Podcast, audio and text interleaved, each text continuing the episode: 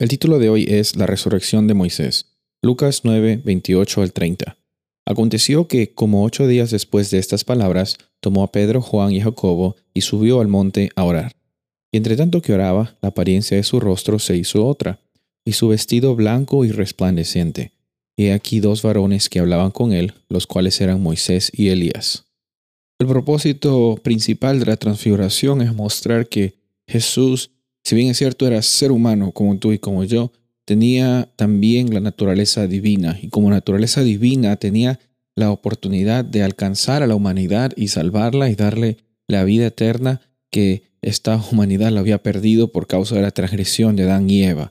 Y en los versículos que leímos encontramos que tanto Moisés como Elías estaban presentes en este evento dando testimonio que realmente Jesús era el Hijo de Dios, Jesús tenía esta naturaleza divina, estaba viniendo a este mundo para rescatarte a ti, rescatarme a mí, rescatar a toda la humanidad.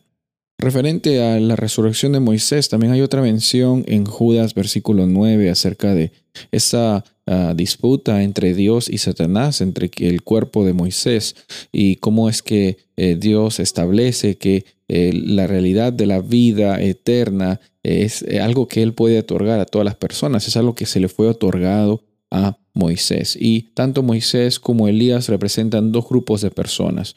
Elías representa el grupo de personas que no van a probar la muerte terrenal y van a, tener la experiencia de transformación y vivir la eternidad con Dios cuando Jesús venga. Y Moisés representa el grupo de personas que fallecieron y que serán resucitados en ese gran evento que es la segunda venida.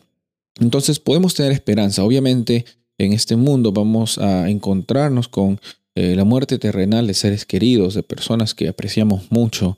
Eh, sin embargo, la esperanza y la promesa es para ambos. Eh, el tipo de personas como Moisés que fallecieron y están descansando ahora, o algunas personas en la generación que va a coincidir con el evento del regreso de Jesús. Para ambas personas hay esperanza, hay eternidad y hay transformación. Sabemos que este mundo y esta vida y esta jornada que tenemos no es tu final, no es mi final, no es nuestro final.